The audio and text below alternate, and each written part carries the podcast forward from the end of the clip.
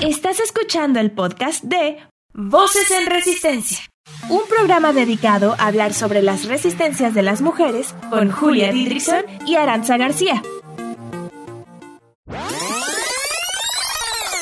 Voces en Resistencia. Este es un programa para todas las mujeres.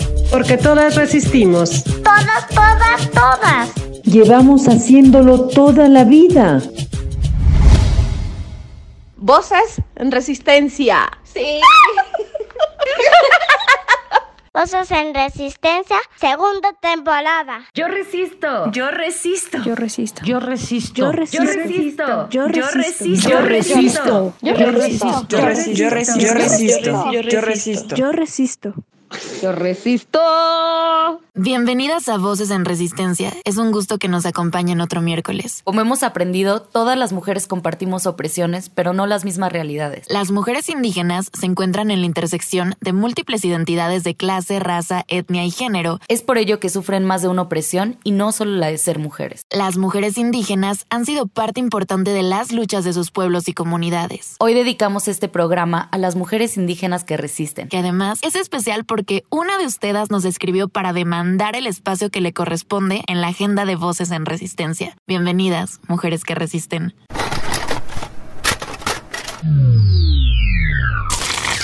Todas las mujeres resistimos. Porque vivimos en un mundo que nos quiere encerradas, calladas, sumisas, que nos invisibiliza y olvida. Resistimos para cambiar realidades. Resistimos compartiendo y creando. Ahora desde la radio. Voces en Resistencia, un programa de radio dedicado a escuchar, investigar y compartir cómo las mujeres habitan este mundo.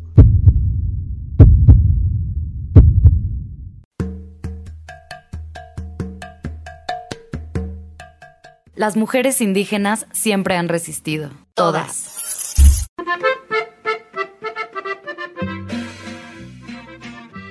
Embargo, la mayoría de las veces que se piensa en la lucha de las mujeres indígenas, lo primero que viene a la mente son las zapatistas.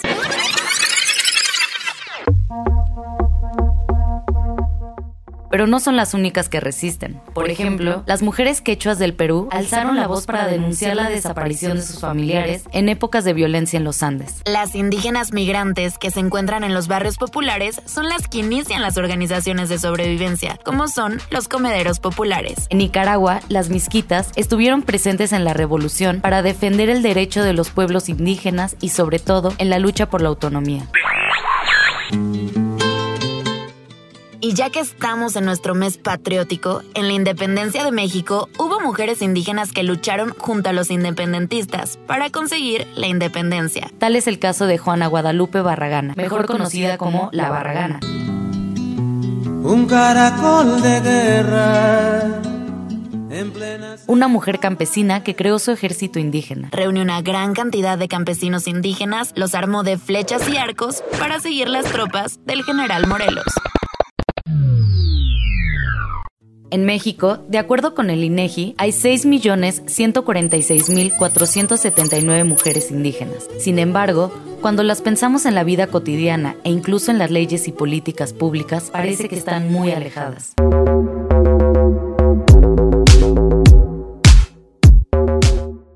Rivera Cusicanqui sostiene que en América urge el reconocimiento de otras modernidades más allá de la esclavitud para los pueblos indígenas. Modernidades dadas, históricas que fueron escenarios de proyectos de emancipación y de ideas políticas propias. Que resistían a una visión única del mundo. Necesitamos reconocer la historia de cada uno de los pueblos que conforman tanto México como América Latina. Hoy necesitamos pensar en los y las indígenas más allá de la opresión.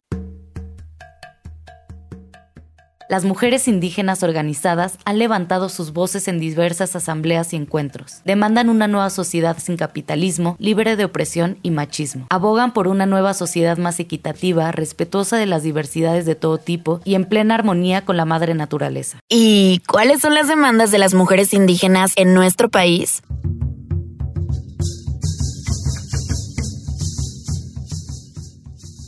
En México, en la Declaración Construyendo Nuestra Historia del Encuentro Nacional de Mujeres Indígenas de 1997, ellas nos dicen, Las mujeres indígenas forman parte importante en el desarrollo de nuestros pueblos y del país. Los derechos de las mujeres, y en particular de las mujeres indígenas, no son reconocidos por la Constitución. Exigen el derecho a la paridad y a la equidad. Francesca Gallardo, en su libro Feminismos desde el Aviala, nos dice que la forma en la que se enuncian las indígenas en las leyes coloniales oculta su condición de trabajadoras. Y en la actualidad las margina como ciudadanas. La devaluación histórica de su trabajo las ha convertido en mujeres pobres, que muchas veces tienen que emigrar de su comunidad para trabajar como empleadas de limpieza o ser dependientes de los hombres y de los mercados que les compran sus producciones. Porque las mujeres indígenas son las mayores vendedoras de los productos agrícolas y de las artesanías que produce su comunidad. Asimismo, los pueblos indígenas están reclamando el derecho a vivir y expresar su espiritualidad.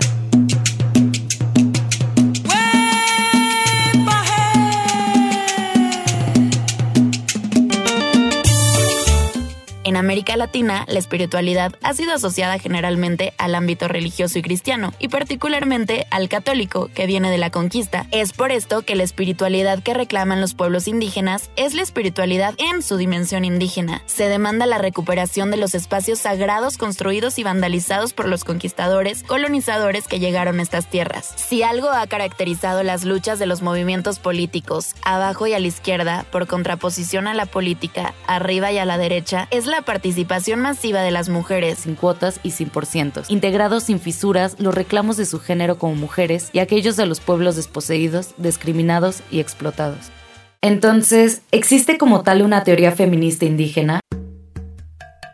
La gran investigadora Silvia Marcos apunta que las formas de concebir lo que podría llamarse una teoría feminista indígena se encuentran arraigadas en los cuerpos de las mujeres. Silvia habla de una teoría hablada, vivida, sentida, bailada, oída, tocada. Lorena Cabnal, mujer maya xinca, nos dice: Yo reconozco y valoro todo el aprendizaje que tengo de las diferentes corrientes feministas, porque han provocado que me reconozca como sujeta epistémica y por lo tanto pensarme desde el cuerpo y en el espacio, donde convivo para tejer ideas feministas. Con ello se fortalece la construcción consciente de mi identidad feminista comunitaria y a su vez aportamos al movimiento feminista en el mundo. El paso que necesitamos dar es nombrar desde nuestros propios idiomas liberados y cosmovisiones las categorías y conceptos que estamos construyendo para el análisis de nuestras realidades históricas de opresión, pero también de liberación como mujeres indígenas originarias, campesinas, rurales o de pueblos. ¿Cuál es el papel de los varones en las luchas de las mujeres indígenas?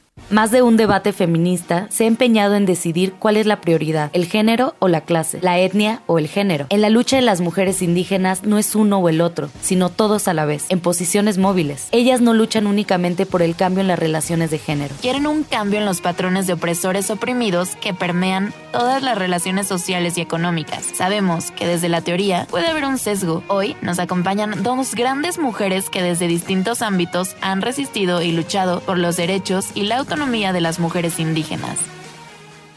Voces en Resistencia. Zenaida Pérez Gutiérrez es Ayuk Miche de Tlahuitloltepec, Oaxaca, licenciada en Ciencias de la Comunicación con posgrado en Género y Comunicación del Instituto Internacional de Periodismo José Martí de La Habana, Cuba. Zenaida es fundadora e integrante de la Asamblea Nacional Política de Mujeres Indígenas de México, integrante del Consejo Ciudadano del Instituto Mexicano de la Radio, el IMER, forma parte del Consejo Externo del Grupo de Estudios sobre la Mujer Rosario Castellanos y del Comité Técnico de Expertos del Proceso de Consulta para la Reforma Constitucional y legal sobre derechos de los pueblos indígenas y afromexicanos. Zenaida busca llevar al espacio público la agenda de las mujeres indígenas y de los pueblos indígenas de México, coadyuva en la visibilidad y fortalecimiento a la lucha de las mujeres afromexicanas. Ana Belén Hernández Cayetano, originaria de la comunidad nahua de Papatlatla, Calnali, Hidalgo, es psicóloga, trabajadora social, consultora intercultural, activista y poeta nahua. Actualmente se dedica a fortalecer su iniciativa social denominada Shipaki, en el cual busca acompañar procesos de empoderamiento y de psicoterapia bilingüe, nahua-español, a comunidades indígenas en contextos urbanos, buscando fortalecer su sentido de identidad. Trabaja en sensibilizar y capacitar sobre el tema de interculturalidad y brindar herramientas interculturales a la sociedad, fomentando la inclusión y la diversidad. Voces en Resistencia.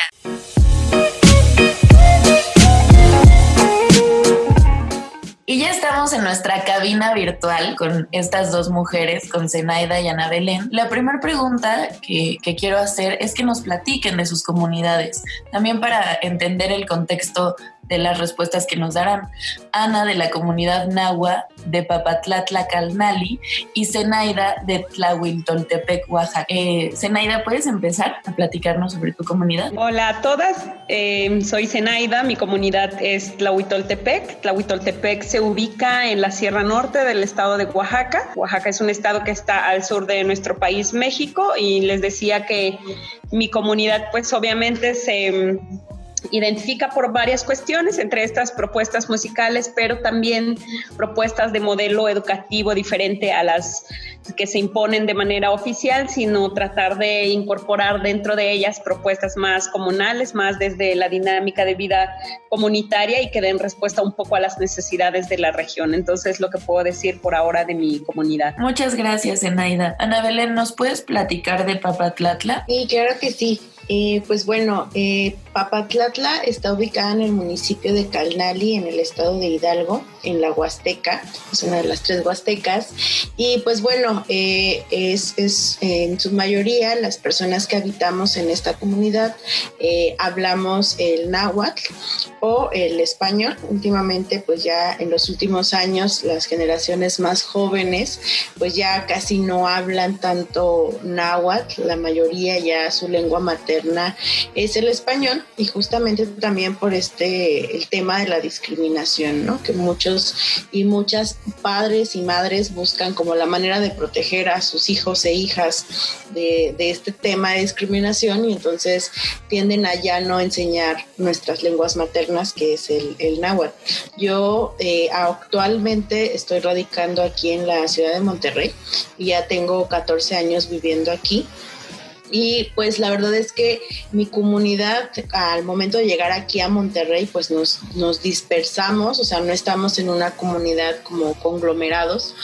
Sin embargo, hay muchas comunidades indígenas aquí en Nuevo León. Eh, una de las razones pues es, eh, es migran buscando trabajo al Monter por ser Monterrey una, un, una ciudad industrial, ¿no? Entonces muchos de ellos y ellas llegan a Monterrey trabajando como empleadas o empleados del hogar y también ahorita también están entrando a la industria a nivel operario. Entonces mi perspectiva va más allá de, de las personas que habitamos en nuestras comunidades, sino también hablar de las realidades que vivimos las comunidades indígenas ya en las zonas urbanas y trabajamos principalmente también en el, eh, esta, este sentido de identidad a pesar de no estar en nuestras comunidades. Gracias, Ana Belén. Zenaida, Ana Belén, ¿cómo es que se adentran en la lucha de mujeres? Pues la verdad es que eh, yo lo he dicho en muchas ocasiones, eh, yo soy fundadora y directora de Shipaki, es una iniciativa social, pues lo que buscamos justamente lo que les decía hace un momento era fortalecer el sentido de identidad de las personas indígenas que radicamos en contextos urbanos. No puedo platicar de Shipaki sin platicar de mi historia y de por qué me empezó a pegar tanto el tema de las mujeres y en especial de las mujeres indígenas. Yo cuando eh, viví en la Ciudad de México, porque antes de venirnos para acá, para Monterrey, vivimos ahí en la Ciudad de México, en el municipio de Naucalpan, y me acuerdo mucho que mis papás cuando yo llegué a, la Ciudad de México eh, me decían que pues ya ahí ya no hablara en náhuatl. Tenía seis años y lógicamente que pues no entendía el por qué me estaban eh, prohibiendo hablar una de mis lenguas maternas. Entonces eh, cuando yo me, pues bueno como buena niña rebelde que soy pues me decían ya no hables en náhuatl y me entró por un oído y me salió en otro y en una ocasión eh, se me ocurrió hablar en mi lengua materna en la escuela, yo estaba en primero de primaria, y a partir de ahí fue que me di cuenta del por qué mis mi mamá y mi papá me decían que ya no hablara náhuatl, porque a partir de ahí ser una niña indígena, o sea, la, los insultos era la palabra indígena, los golpes eran por ser una niña indígena, eh, eh, y no solamente fue por mis compañeros y compañeras, sino también por varios maestros y maestras. Entonces, viví todos esos episodios de discriminación y violencia por el hecho de ser una niña indígena y ya cuando nos vinimos a vivir aquí a Monterrey, yo entré a trabajar como empleada del hogar a los 15 años trabajaba en casa de planta. Y fue ahí también cuando nos dimos cuenta, me di cuenta que habían muchas desigualdades, o sea, por ejemplo, no se me pagaban las horas que trabajaba extras, me levantaban a la hora que fuera para yo atender a la familia, este, siempre había como esta infantilización de, de mis, este, eh, de las personas que me contrataban hacia mí, de que yo, tú qué problemas puedes tener, este, tú pobrecita de ti. Y a partir de ahí fue cuando me empecé también, yo sentía que algo no estaba bien.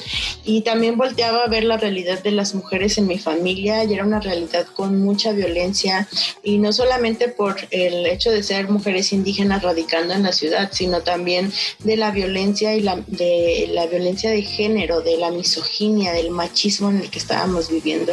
Y yo también fui parte de, mm, me tocó vivir esos episodios por parte de, de, personas muy cercanas a mi familia y de familiares, en específico hombres. Entonces, eh, a partir de ahí fue cuando yo empecé como a tener este, esta inquietud, decir, es que, ¿cómo es posible que tantas mujeres estemos viviendo situaciones tan parecidas de violencia y de discriminación. Y ya cuando yo entré a estudiar eh, trabajo social y psicología, cuando yo empiezo a dar eh, por primera vez terapia en náhuatl, empiezo a escuchar la historia de las señoras que me platicaban, señoras en su mayoría ya de 40, 60, 70 años, y me platicaban todos estos sucesos de violencia eh, y de misoginia tan fuertes que vivían, y no solamente eso, esa, es una parte, ¿no? El hecho de ser mujer, pero también de la violencia a la que están sometidas y a la violencia estructural y discriminación que viven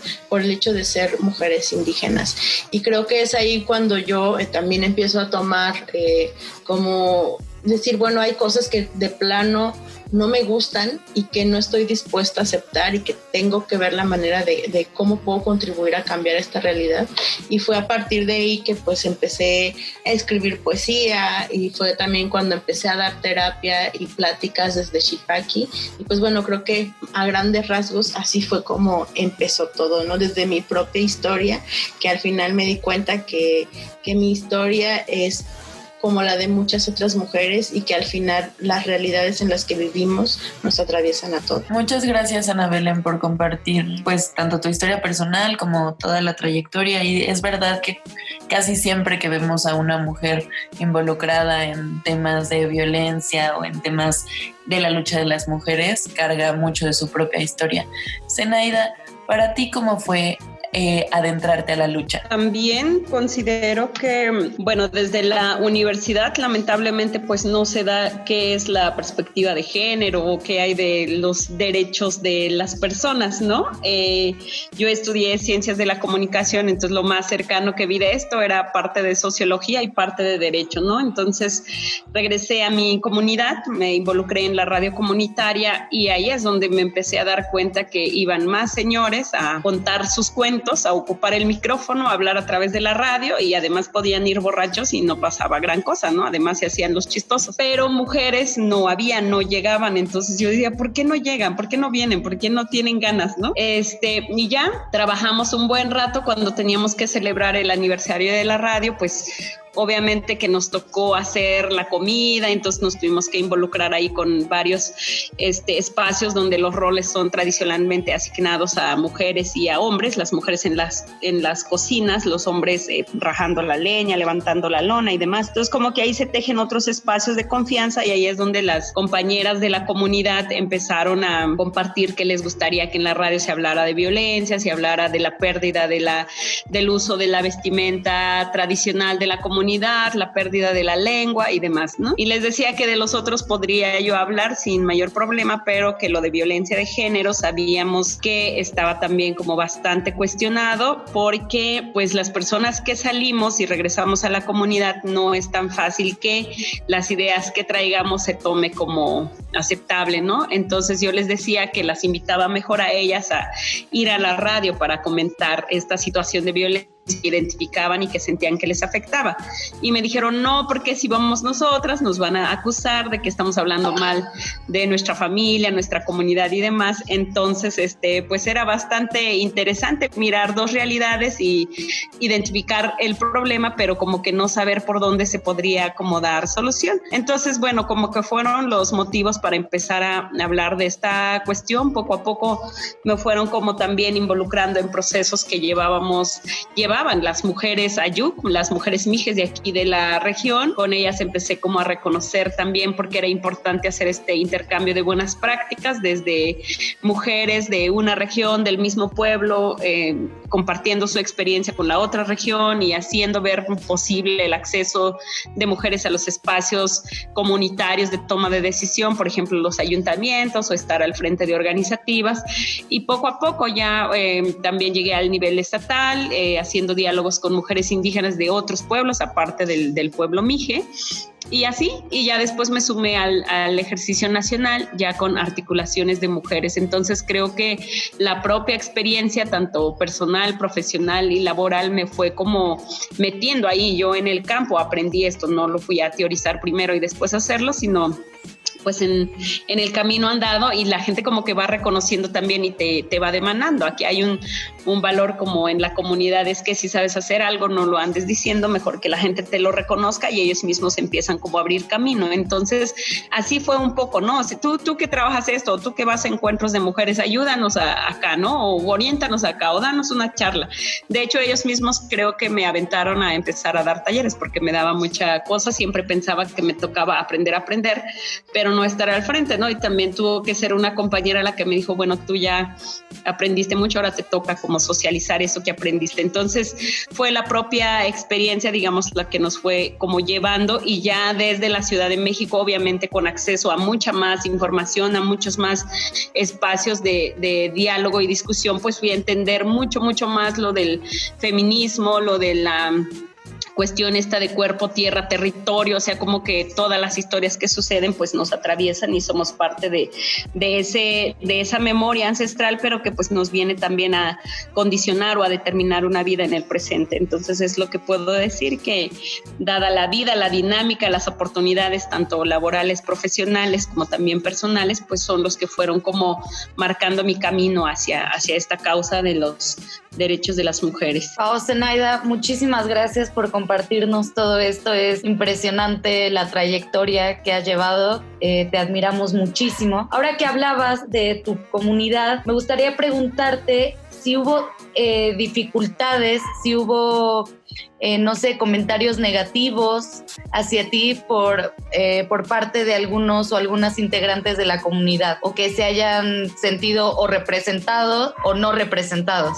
O sea, ¿cómo fue la recepción de los y las integrantes de comunidad, de tu comunidad, hacia tu trayectoria y lucha eh, por los derechos de, de las mujeres y, y, de las comunidades indígenas? Yo creo que son diferentes etapas. Yo cuando salí de mi comunidad, pues en realidad era una joven ingenua, entonces este, fui a estudiar y claro, siempre la petición de nuestras abuelas, abuelos, madres, padres es que vaya a estudiar, regrese y aquí comparta su conocimiento. Entonces yo como que me fui mucho con eso y ya cuando terminé la universidad dije, me ofrecieron ahí dos trabajos, ¿no? Uno para Puebla y otro para Oaxaca, en prensa obviamente, en periódico y televisión, pero dije, no, no, no, yo tengo que regresar a mi pueblo porque yo dije eso, ¿no? Que saliendo voy a ir a aprender y regreso a compartir lo que aprendí. Pensé que ya sabía mucho. Bueno, hoy descubro que me faltaba un montón más, pero quería hacer como un voluntariado en algo, en lo que me dejaran hacer, donde podría socializar mi conocimiento, hacer charlas, grupitos o lo que saliera, pero por un año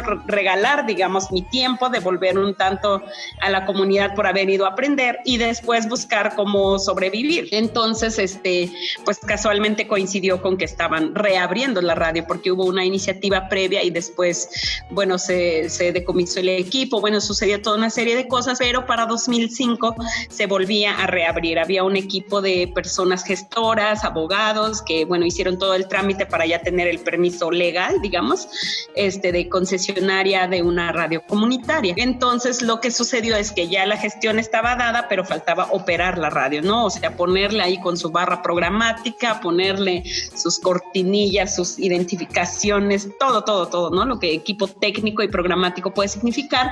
Y ya me dijeron, pues tú que fuiste a estudiar, órale, ¿no? Y yo así de no sé mucho de esto, pero bueno, pues ya como emocionada y así me sumé al equipo y pues sí, nos tocó empezar desde cero, pues, ¿no? Como imaginar cómo sería abrir un primer programa de radio, con qué se quiere saludar a la gente, qué queremos al mediodía, al cierre y además porque la concesión era de, creo que era de 24 horas o de 12 horas, ya no me acuerdo, pero era mucho, pues entonces como que llenamos cada cinco minutos, cada hora, cada 10 horas, en fin. Entonces ahí empecé y sí, la primera pregunta creo que de la gente que se acercó era, ¿y tú por qué estás acá? Porque evidentemente muchos espacios públicos todavía en ese rato, que afortunadamente ya mucho ha cambiado, pero era mucho más para los hombres, lo técnico, lo profesional, no sé, cómo imaginar armar antenas, eh, eh, mover cables, no sé, pero pues también se tenía un imaginario diferente de qué es la radio, cómo, son bocinas, son infraestructuras enormes, ¿no? Entonces ya cuando vieron, pues como la radio estaba muy en el centro de la comunidad también, pues se fueron como acercando y de verdad nos tocó desde barrer el edificio porque nos habían dado un espacio en el centro, pero no estaba nada limpio, pues lo habían terminado de, de corregir como obra, digamos, pero todo estaba lleno de cemento, de polvo, entonces teníamos que limpiar todo eso, contar cuántos tornillos había, los clavos que quedaron, en fin, todo un inventario.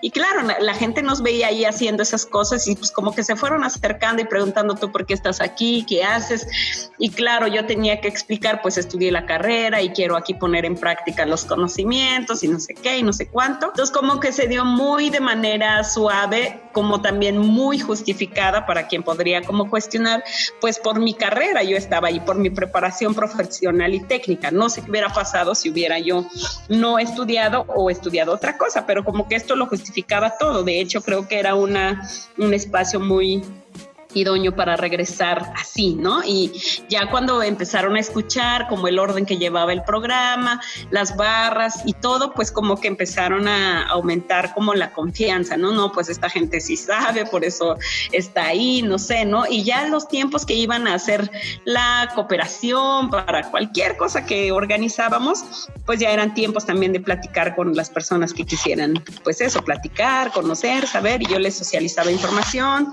tenía que estar como en el programa de noticias, luego de música y como que compartía mensajes. Entonces creo que por eso fue como muy buena la recepción. Y yo creo que mi historial ha sido un tanto salir este, de mi comunidad, ir a aprender, regresar, luego volver a salir, ir a aprender y luego regresar y otra vez así. Entonces como que esa es mi tercera etapa de salir, regresar, salir, regresar. Ahora estoy de nuevo en mi comunidad y creo que ha sido pues muy interesante ahora que caminamos lo de Conapret y demás, pues mucha gente este, que tal vez no nos ubicábamos porque también la gente que vive acá y los que se van, pues no, no es que tengamos como la convivencia cotidiana y con este regreso creo que fue también pues pertinente para abrir otras posibilidades de diálogo. Y yo siento que bien hasta ahora, o sea, yo creo que aquí en la convivencia cotidiana de a pie, en el físico, pues no se sabe toda la teoría que uno pueda traer o todo el conocimiento que puede compartir en redes y demás. Entonces tal vez todavía falta medir qué tanto de todo eso que sabe uno, si lo pone en, en planteamiento acá, pueda como encontrar las maneras más idóneas para socializarlo. Creo que el reto es eso, en realidad podemos saber mucho, pero la manera en cómo se lo comunicamos a, a la gente de aquí, de, nuestros contextos más comunitarios. Ese es el desafío y en qué momento también hacerlo, ¿no? No solo pensar como en un espacio formal como un taller o un programa, sino donde socializa la gente, donde está haciendo la convivencia, donde tal vez hay cierta apertura para hablar de cualquier tema libre. Entonces creo que por ahí podría ir esta estrategia, pero hasta ahora la verdad es que mucha gente, mucha familia, sobre todo como muy cercana, pues muy encantados de todo lo que uno ha trabajado, como que también ha sido una oportunidad para que se vaya nombrando y reconociendo todo el camino que hemos hecho. Muchas gracias, Enaida. Me gusta que nos hayas hablado de las radios comunitarias y eh, las radios comunitarias indígenas, porque sin duda son sumamente importantes para muchas comunidades y a veces no lo pensamos así. El lunes fue el, el Día de las Radios Comunitarias Indígenas, así que muchas felicidades a Zenaida y a todos los que hacemos radio comunitaria. Como saben, Violeta Radio también es, es una radio comunitaria. Y Ana Belén, sabemos que es de tu interés el tema de la juventud. ¿Cuál consideras que es el papel de la mujer indígena joven? Creo que es un papel eh, que también creo que en general la la lucha de las mujeres indígenas en general siempre ha sido invisibilizada, ¿no? En muchos espacios eh, públicos en los que de repente justamente nos dan la palabra para hablar como de las acciones que estamos tomando desde Shipaki, en muchas ocasiones me han llegado a decir es que hay muy pocas mujeres indígenas este, trabajando el tema de interculturalidad e inclusión y le digo no, o sea, creo que ese mismo discurso es el que sigue invisibilizando el trabajo de muchas mujeres que a lo mejor no tienen los reflectores o los micrófonos encima de ellas,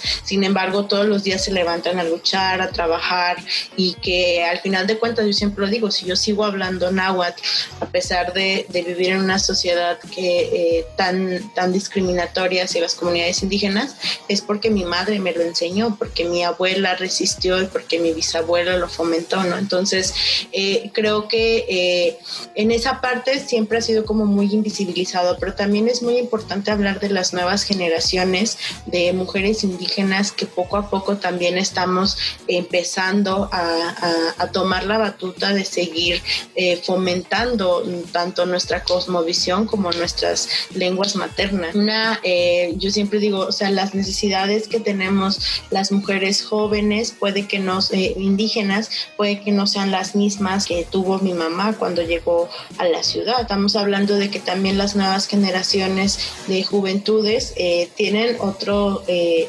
otras metas y también vienen con, con, otra mentalidad. Eh, por ejemplo, yo siempre pongo el ejemplo, ¿no? Mi, abuela, ella no sabe hablar este, español, ella sigue hablando náhuatl e incluso todavía porta nuestras vestimentas tradicionales de las comunidades náhuatl. Mi también este, eh, tuvo eh, por muchos años vistiendo todavía el calzón de manta. Mi mamá, eh, mi abuela pues de plano no estudió nada. Mi mamá logró estudiar hasta tercero de primaria y mi papá secundaria. Y yo cuando salí de la comunidad por lo menos ya tenía ahí primero de secundaria. Cuando yo llego aquí a Monterrey, pues a pesar de que yo entré a trabajar como empleada del hogar también, porque era eh, el, oficio al que todas las mujeres de mi familia y de los linajes anteriores a mí, pues se habían dedicado ya sea, por ejemplo, a mis abuelas a ser amas de casa o mis tías y mi mamá, pues ser empleadas del hogar. Entonces, como eh, estos modelos a seguir para mí era como lo que sigue, pues es también trabajar en casa si yo llego a Monterrey. Entonces, también a partir de ahí, la, la mi motivación cuando yo vine a México, a Monterrey, fue seguir estudiando. La motivación de mi mamá era trabajar para mandar dinero a la casa. Y entonces las motivaciones que tenemos las juventudes indígenas es muy diferente. Muchas de muchas, muchos y muchas de nosotras venimos a las ciudades buscando este, estudiar y trabajar. Y en consecuencia, al tener eh, necesidades diferentes, también necesitamos políticas públicas con una perspectiva de interculturalidad que tomen en cuenta justamente esas necesidades. O sea, algo que yo eh, siempre eh, digo es, yo soy psicóloga y actualmente pues desde Shipaki damos terapia psicológica en náhuatl, pero a mí nadie en la universidad casi nunca se tocaba el tema de, la, de una perspectiva de interculturalidad dentro de las materias. O sea, en, los casos de estudios nunca nos ponían el caso de una mujer indígena que no pueda hablar español, cómo sería el acompañamiento psicoterapéutico desde esta perspectiva. Y no solamente me me refiero a mi carrera, como yo como psicóloga, sino también como trabajadora social, las compañeras que, están estudiando este, leyes.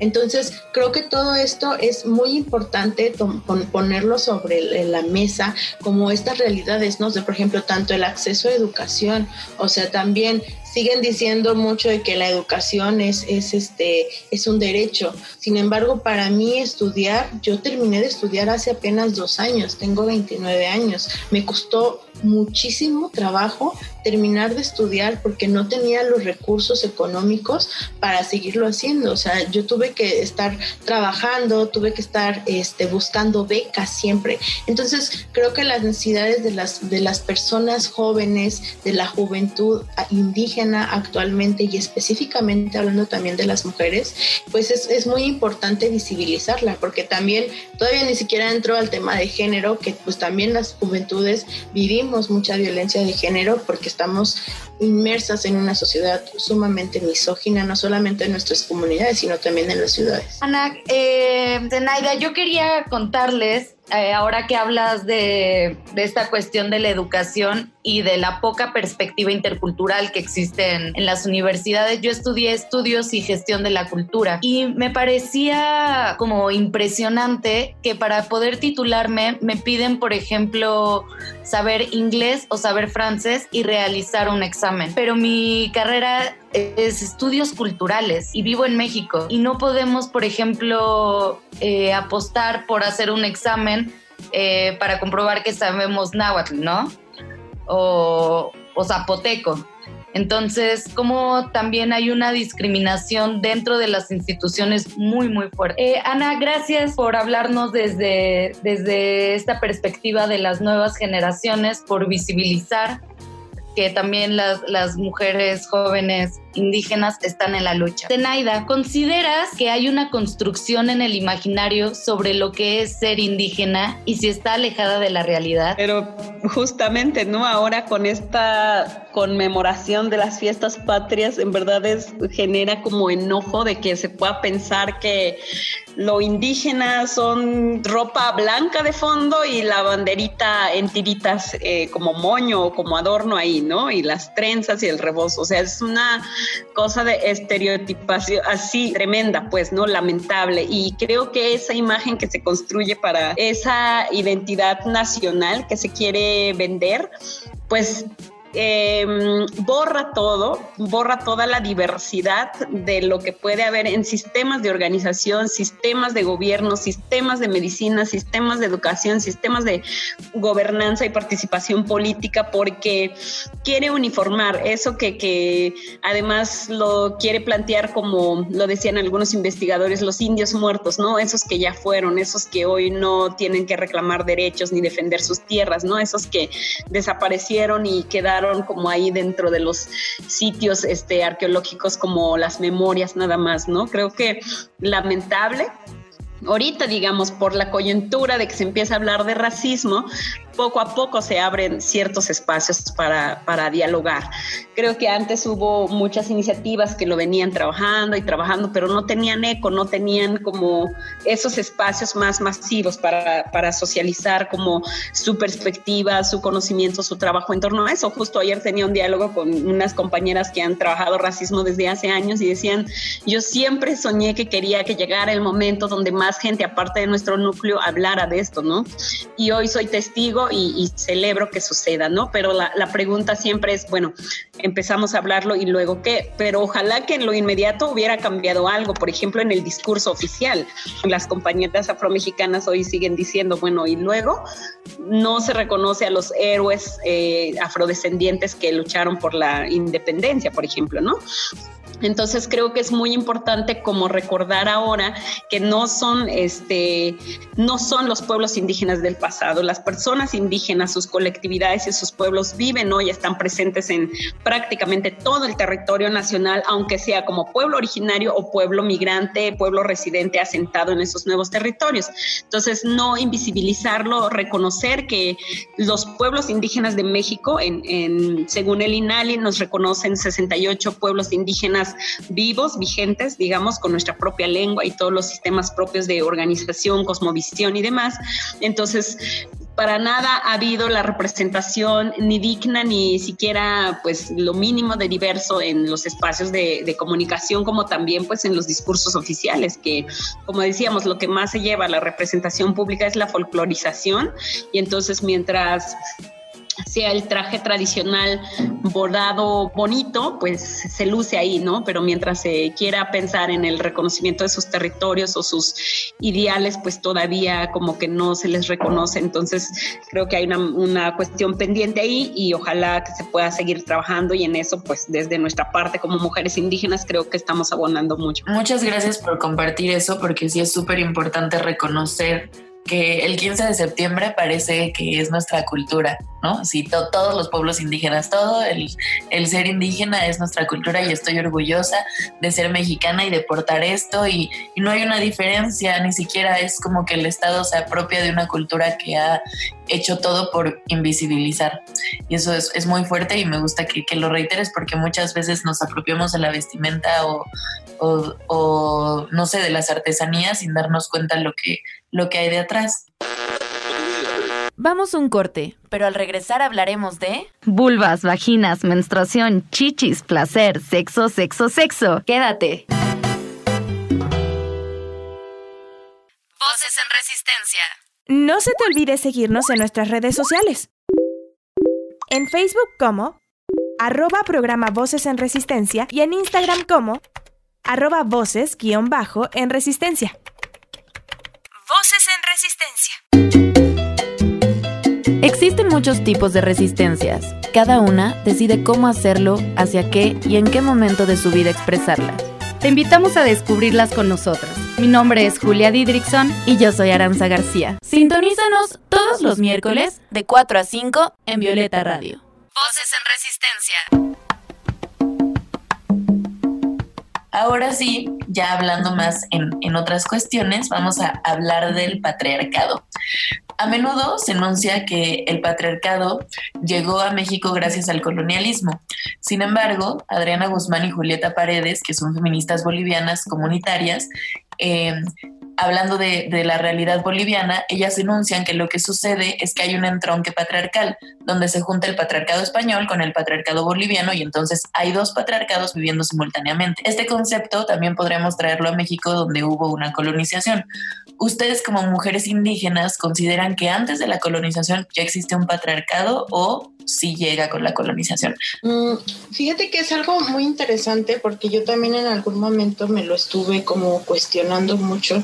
Yo decía, bueno, esto nos lo trajeron o es algo que ya estaba en, en, nuestra comunidad, pues digo en específico en mi comunidad, porque pues sí estamos, eh, hay prácticas, yo siempre he dicho, hay usos y costumbres hermosos y hermosas que nos dignifican y que forman parte de nuestra cosmovisión, pero también hay usos y costumbres que no nos dignifican, que al contrario nos denigran y que nos cosifican, específicamente eh, más a las mujeres. Eh, hace un tiempo yo estaba leyendo La vida sexual de los nahuas prehispánicos de Miriam López Hernández y justamente también hablaba de, de cómo eh, con el tiempo fueron evolucionando como ciertas prácticas y rituales que se tenían, porque justamente ella habla de, esto en su libro, por ejemplo, esta cuestión de la, de la poligamia, ¿no? En algún momento no era mal visto, en específico en las comunidades nahuas, pero poco a poco con el tiempo eh, llegó un punto en el que era permitido para un hombre tener muchas eh, parejas sexuales, pero para las mujeres que llegaban a tener más de una pareja sexual se les, eh, se les estigmatizaba y se les violentaba, incluso que podían llegar a morir siendo apedradas. Y creo que tienes mucha razón al, al decir esto, ¿no? De lo que comentaba eh, la otra compañera a la que hacías referencia, que creo que cuando a la llegada de los españoles eh, se empiezan como ahí a, a a, juntar y a mezclar como todas estas ideas misóginas que si bien de este lado ya habían muchas prácticas en las que ponían también al hombre como el, el que tenía que estar al frente de la familia o el que estaba como eh, tomando como ciertas responsabilidades, no, del, no al 100%, porque también dentro de las comunidades indígenas se ha trabajado de una manera muy comunitaria, pero por lo, por lo menos a lo que yo he leído y dentro de lo poco que me he podido como ilustrar en ese aspecto, creo que ha sido una mezcla de, de todo, ¿no? Una mezcla de, de, de las costumbres y que al final, eh, como todo va evolucionando y que al final eh, tiene el poder la las, los grupos que justamente pues tienen más como oportunidades. Zenaida, tú desde tu perspectiva, ¿cómo lo ves? Sin duda, eh, borraron mucho de la memoria y de la historia de lo que fue nuestro, nuestra vida, nuestro sistema de organización antes de la antes de la colonia, digamos, ¿no? Y con esta invasión y, y saqueo que se hace, pues se quiere invisibilizar todo lo que pudo existir y creo que ha costado mucho como recuperar la esencia de eso y efectivamente nos guiamos sobre personas que más o menos han escrito y se han acercado.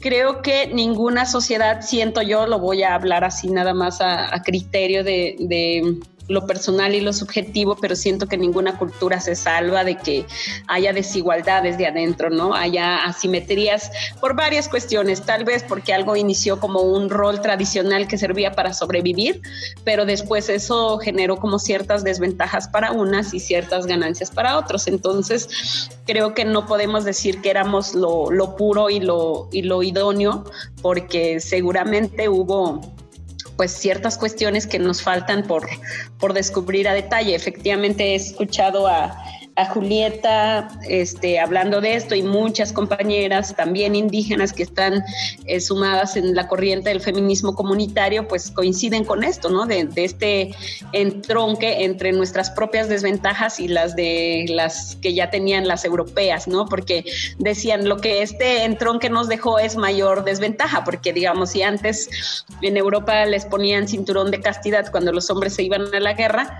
aquí como sea a nosotras pues no nos ponían eso, aunque nos dejaban en desventaja en otras cuestiones. Eh, pues no sé, cualquier ejemplo que podemos imaginar, pero ya cuando llegan ellos y nos imponen la religión, ¿no? Una manera sola de creer, donde pues solo el que llega a ser dirigente eh, o papa es un hombre, sacerdote es un hombre, entonces este, las mujeres quedan en, en, desventaja y lo más que pueden aspirar es a ser monjas, no sé.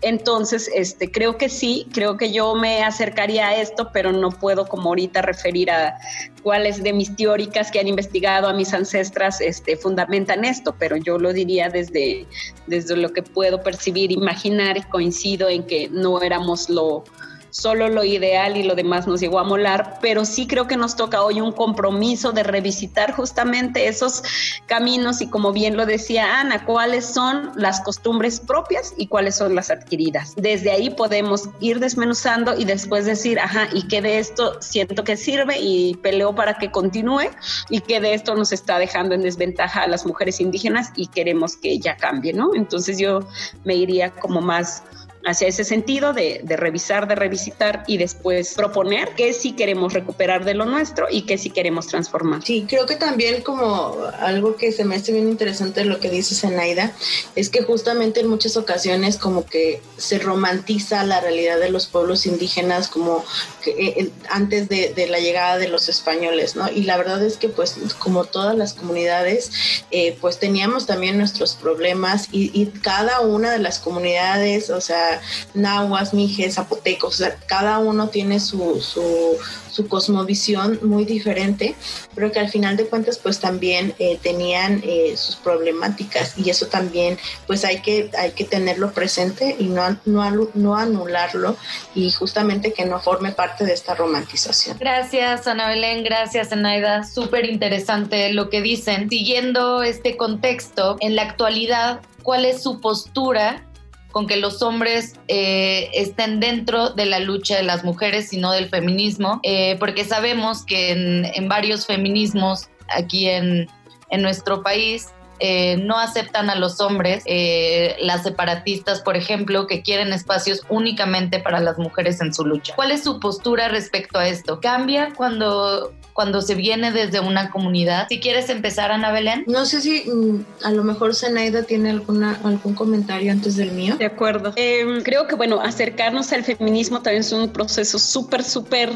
personal porque nos atraviesa en todo. O sea, es como que uno se tomó una pastilla y nunca va terminar de, de, vivir el efecto, pero es una cuestión que evidentemente si uno nace de, de, las luchas colectivas lo va a percibir diferente en diferentes etapas y si una empieza a conocer esto desde el solo grupos de mujeres lo va a percibir de manera diferente. De manera personal, yo constato, pues, o sea, tengo claro que sí se teje diferente la dinámica. Por ejemplo, básico, en talleres, si solo es de mujeres, se teje una lógica de reflexión, de empatía, de resonar de diferente manera, y si hay un hombre totalmente que, cambia. Yo, yo lo he atestiguado desde lo más básico, no con compañeras que trabajan en género, solo en una mesa de discusión, en un foro donde teníamos que decir que queríamos mejorar en nuestra comunidad para que nos sintamos mejor. Las mujeres ya habían hablado de muchas cuestiones que les afectaba en, en lo subjetivo, digamos, o, que desde su apreciación ellas veían. Y cuando llegó solo un hombre, la, la, dinámica totalmente cambió, ¿no? Eso es una. La segunda, creo que pues, ay, no, como dicen, mientras más conozco a la humanidad, más quiero a otros seres, pero creo que también cada que uno escarba un poquito más, sigue descubriendo que hay también compañeros que solo han utilizado, ¿no? Como la agenda de las mujeres, las han vaciado en, su significado y han utilizado un discurso incluso para como quedar bien en ciertos grupos, ¿no? Y creo que eso es como lo peor que se puede hacer. Eh, hay otra parte que dice tanto peleas por las mujeres, ahora pelea por los hombres. Esa creencia de que otra vez hay que cargarle a las mujeres que nos solucionen la vida, creo que es otro punto pues bastante delicado que hay que tener presente quien sigue diciendo que los hombres deberían estar o asumirse de tal o cual.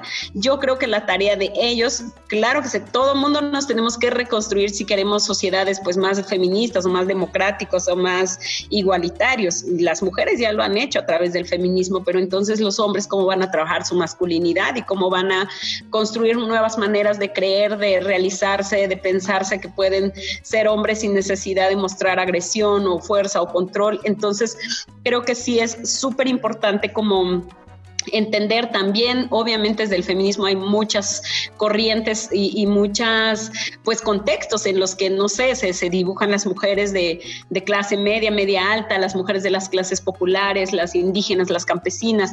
Yo creo que a nosotras como mujeres indígenas nos atraviesa pues al final la doble lucha o nos hemos asumido mucho más desde ese ser puente y cada vez más claras de que o, nos respetan como personas o entonces para qué sirve defender la colectividad, ¿no?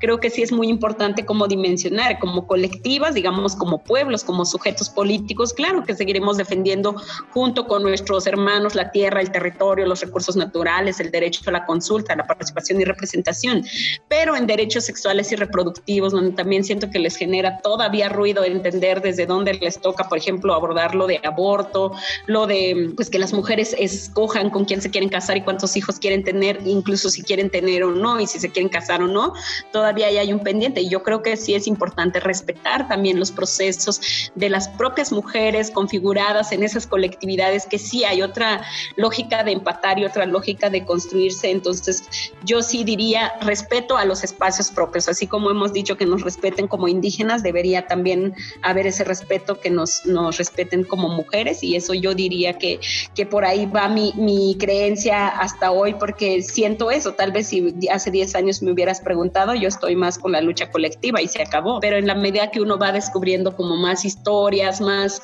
cosas que, han sucedido y que incluso liderazgos indígenas que uno admiraba y dicen, no, ¿cómo fue posible que le hizo esto a tal compañera? Pues uno ya no estaría tan convencida de que se sigan como si nada, este, dando todas las luchas colectivas y dejando al último las luchas individuales. Incluso nuestras compañeras que estuvieron en el movimiento zapatista decían, bueno, luchemos por las colectividades y que las mujeres que querían luchar por sus derechos lo hagan de, de, en un volumen más bajo, ¿no? O sea, como dejando al último su agenda. Entonces, si lo digo desde ahí, desde el movimiento indígena y ya pensando desde todos los movimientos, yo creo que sí respetemos los espacios, los hombres que trabajan lo suyo y se deconstruyen y las mujeres ya que están haciendo lo propio, pues sigan como ese camino de, de respeto también hacia sus propios espacios. Totalmente de acuerdo contigo, Sena. Naida. Ana Belén, ¿quieres agregar algo a esta pregunta?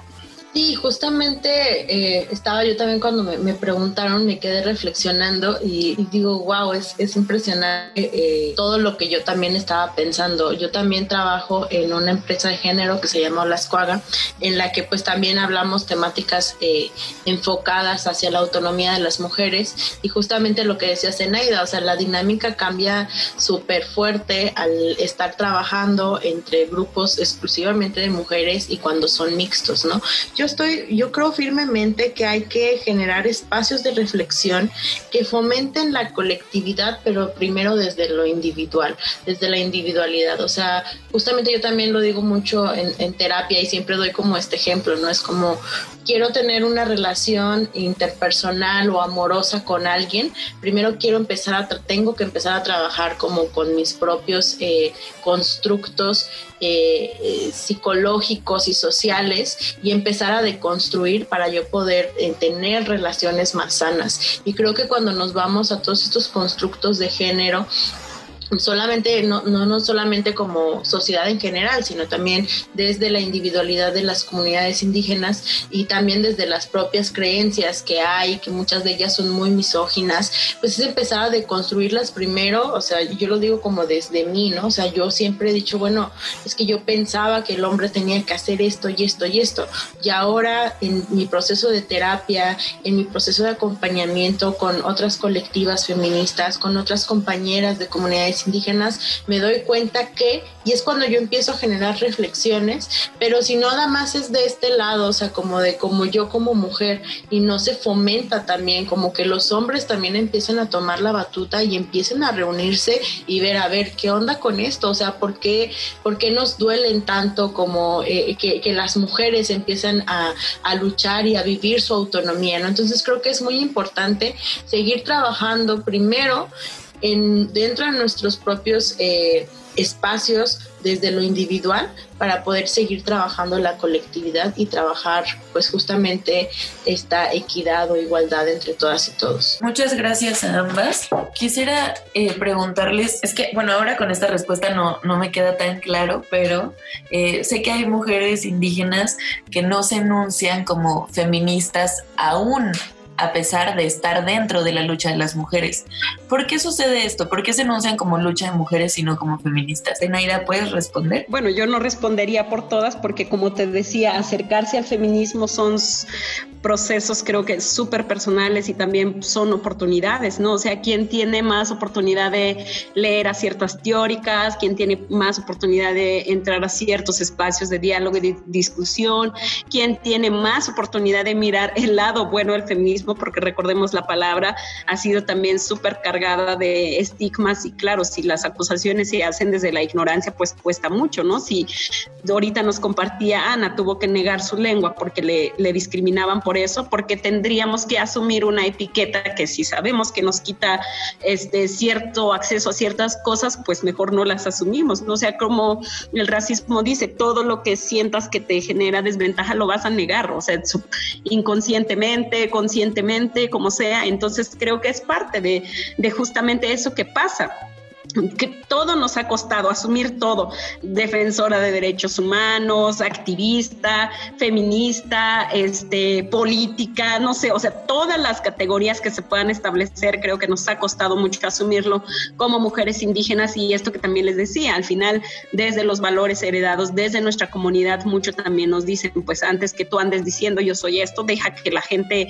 te lo reconozca y diga que tú eso eres, pero no andes ahí tú como promoviéndote como por por qué, ¿no? Y a mí sí me costó mucho como trasladarme de esta cosmovisión colectiva a, la, a las luchas individuales porque estábamos como en una dinámica para llegar a un puesto público y, y una me decía, por ejemplo, mi compañera feminista decía, tú pelea por la titularidad porque no se vale que sigan dejando en segundo lugar a las mujeres, tú vete allá arriba.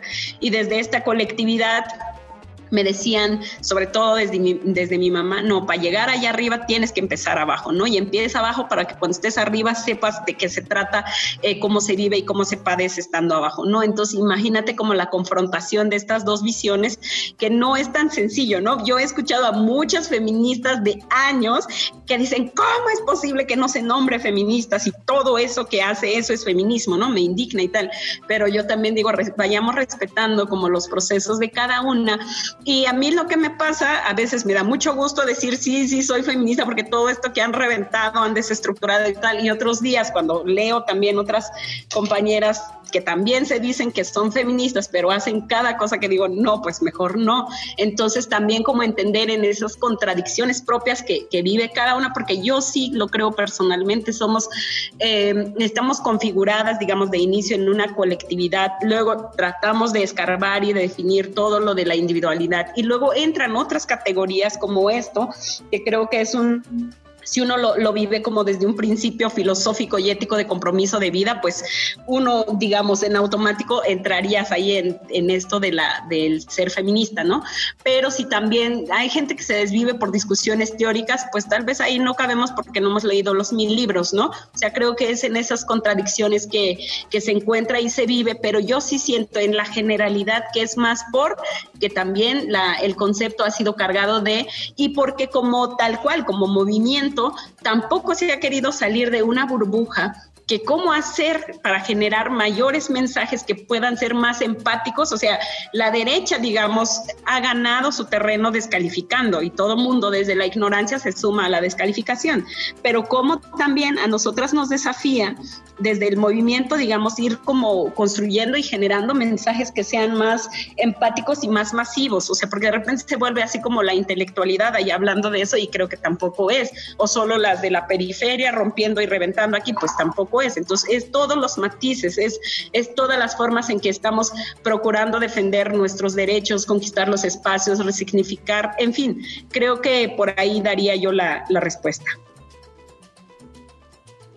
Gracias, Enaida. Me parece súper interesante lo de respetar los procesos de cada, de cada mujer y nombrarnos como queramos. Creo que eso nos da también autonomía. Ana Belén, ¿Cómo podemos las mujeres no indígenas ser unas buenas aliadas en la lucha? Creo que es muy importante, como justamente ahorita lo hablaba eh, Zenaida, que es un proceso, pues, primero personal de, de construcción. O sea, primero es algo que lo decimos mucho en mi trabajo, ¿no? Elena Lascuaga, que es, la fundadora de, la empresa social en la que trabajo, decía, bueno, pues primero pues es, hay que asumirnos, ¿no? Hay que asumirnos como misóginas, que en algún momento nosotras también hemos ejercido misoginia hacia otras mujeres y que también nosotras hemos discriminado y excluido a otras mujeres.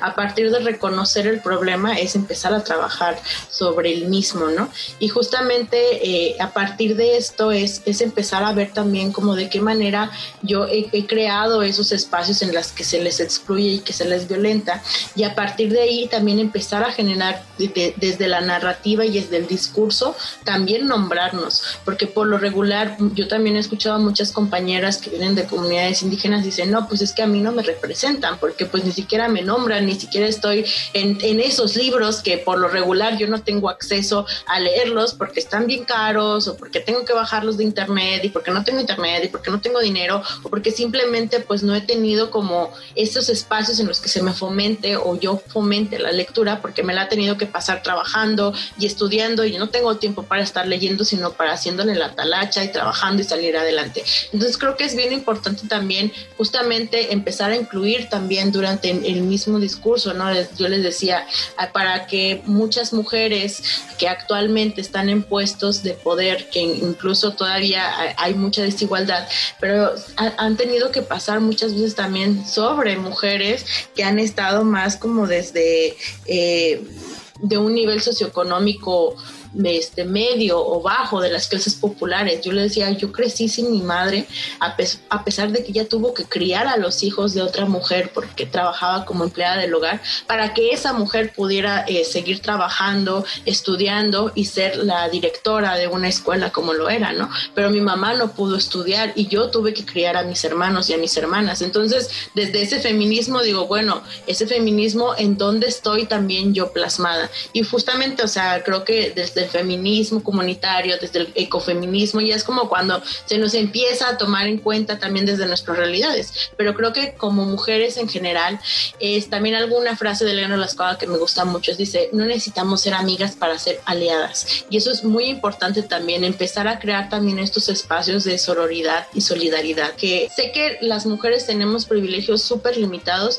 pero tenemos ciertas ventajas desde ciertos este, estratos sociales y económicos en los que podamos llegar a vivir. Y hay que también romper esa burbuja y ver que todas las otras mujeres tengan acceso a las mismas oportunidades que yo, porque si no lo tienen, entonces no es un derecho, es un privilegio. Y creo que eso es muy importante siempre ponerlo sobre la mesa, pensar en las realidades de otras mujeres y en específico también de las mujeres indígenas. Y no te pongo mujeres indígenas, una mujer con discapacidad capacidad, una mujer con eh, una diversidad sexual diferente a la nuestra. O sea, creo que siempre es importante nombrarlas y ponerlas en la narrativa y en los discursos para formar parte también del imaginario colectivo. Creo que Julia y yo nos llevamos una, una tarea que es empezar a nombrarlas eh, desde nuestros discursos y bueno, y desde nuestros discursos, no solo en la radio, sino en, la vida cotidiana para poder ser unas buenas aliadas. Para finalizar, me gustaría preguntarles ¿Qué mensaje les dan primero a las mujeres indígenas jóvenes que nos están escuchando, que ojalá nos estén escuchando, y a las mujeres jóvenes que no son indígenas? Zenaida, ¿puedes contestar? Bueno, espero me escuchen. Acaba de caer un torrencial de lluvia, pero espero que sí logren escucharme. Este, la verdad es que a ustedes dos, muchas gracias, porque creo que cada vez se necesita más esta conexión intergeneracional, pero además interseccional, ¿no? Que hayan pensado en nosotras para dar este, este diálogo, ocupar este espacio. Creo que es un buen ejemplo de lo que deberíamos continuar haciendo. Eh, justo decías que hacen las que no son indígenas como aliadas y creo que es reconocer qué puede uno hacer desde donde está con el acceso que pueda tener o los privilegios que pueda tener, cómo los pone al servicio de esta otra parte que ha sido históricamente excluida, pero que le reconocemos su capacidad, su contribución. Entonces, creo que es ampliar las oportunidades en todos los espacios, en lo laboral, en la presencia en medios, en fuentes de información, en un montón de cosas y creo que eso es lo, lo valioso que celebramos y decimos, ese es el camino.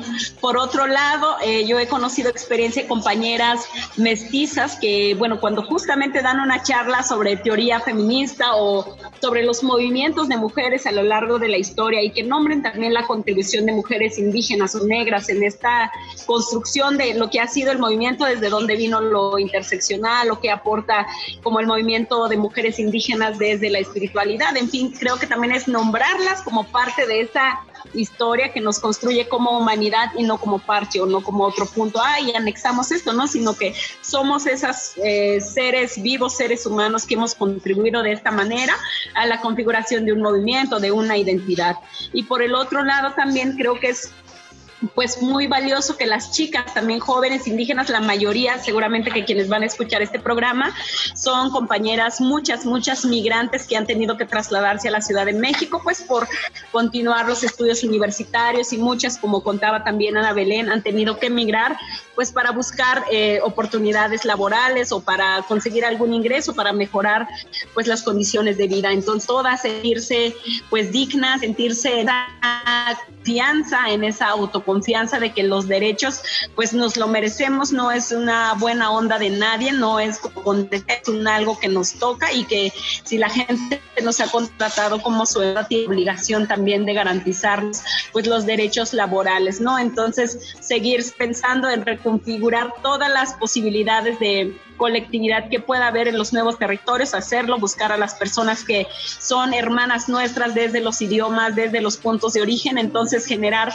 las alianzas que nos puedan fortalecer y hacer pues más llevadero este camino de grandes desafíos, pero que sin embargo se puede y juntas podemos avanzar mejor. Muchas gracias. No, muchísimas gracias a ustedes. Nos quedamos sin duda con muchísimos aprendizajes y también me quedo con algo que decía Zenaida que el feminismo o la deconstrucción que, que llevamos a través de la lucha de las mujeres eh, se toma como una pastilla y parece que nunca se acaba el efecto. Y siento que es más potente ese efecto cuando lo vemos desde otra perspectiva como la interseccional y como la perspectiva desde la lucha indígena. Así que muchísimas gracias a las dos por haber estado, por todas sus historias, por sus conocimientos. Este, pues no, o sea, creo que Zenaida resumió casi todo lo que yo también pensaba, pero creo que mi mensaje también va para esas eh, mujeres indígenas jóvenes que radican en las ciudades, pero también en sus comunidades y que están tratando muchas veces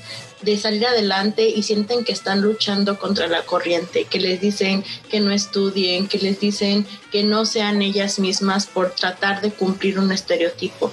Eh, me gustaría mucho compartirles un poema que escribí, es corto, dura dos minutos, y lo escribí en náhuatl y es, va dirigido justamente, dirigido e inspirado hacia las mujeres indígenas jóvenes. De hecho, me inspiré mucho desde mis amigas, Ali y Anaí, que también son mujeres indígenas que han sido mis compañeras. Y pues bueno, el poema se llama Quitoa Nesihuatl. Eh, es en náhuatl y en español. Quitoa Nesihuatl. Quitoa Nesihuatl, Mukawas y Selti, Pampasantlete, Kiti, Kema, Moneki, Santleca Mati, Kema, Moneki, Mukamatzacuas. Quitoa Nesihuatl. Mikisiselti, Pampatequiti, Tlensetlacatl, Kichiwa. Quitoa Nesihuatl. Amo monamictis, Pampasanteki, Pacti, Atehuesquilis. Nani Quitoa. Amo selti pampatlayohuane y temiquilistli iguaya mocahuase. Nani Quitoa. Amo mocahuas y selti pampasantlenes iguame tlenquemilla nohquiatequiti. Nani Tipactli, tipaquise. Dicen esa mujer. Dicen esa mujer quedará en soledad porque habla demasiado cuando debería callar. Dicen esa mujer, morirá en la penumbra porque trabaja en lo que hace un hombre. Dicen esa mujer, jamás se podrá casar porque le gusta sonreírle demasiado a la gente. Yo digo, esa mujer nunca se quedará sola porque en las noches sus sueños la acompañarán. Yo digo, esa mujer no, no, morirá en la penumbra porque hay muchas mujeres que al igual que ella trabajan tanto. Yo digo, mujer, haz lo que se te dé la gana porque a esta tierra viniste a ser feliz. Y pues con esto cierro mi participación. Qué bonito, Ana Belén. Muchas gracias por compartirlo con nosotras. En realidad, este programa es muy significativo por muchas cosas. Uno, porque Ana Belén se acercó con nosotros, nos escribió y nos dijo, oigan, escuché su programa, estoy haciendo esto. Bueno, nosotras nos sentimos sumamente honradas de que Ana Belén quisiera estar hoy platicando, eh, invitar a Zenaida, que tiene una trayectoria enorme, como ya lo vimos, aprender de ustedes. De verdad que me llevo muchas, muchas reflexiones. Estoy muy, muy contenta y ojalá que la, quienes nos están escuchando reflexionen con nosotras. Muchas, muchas gracias. Gracias por acompañarnos un día más en Voces en Resistencia. Nos encanta que nuestra audiencia sea tan diversa y nos permitan conocer de ustedes y sus resistencias. Sigamos resistiendo juntas, individual y colectivamente. Yo soy Aranza García. Y yo soy Julia Didrickson. Hasta el próximo miércoles. Las queremos. Todas las mujeres resistimos, desde la casa, la escuela, el trabajo, la vía pública y ahora desde la radio. Resistimos para que el feminismo llegue a más rincones y la sororidad se haga costumbre entre nosotras. Voces en Resistencia. No se te olvide seguirnos en nuestras redes sociales. En Facebook como arroba programa Voces en Resistencia y en Instagram como arroba voces guion bajo en Resistencia. Voces en Resistencia.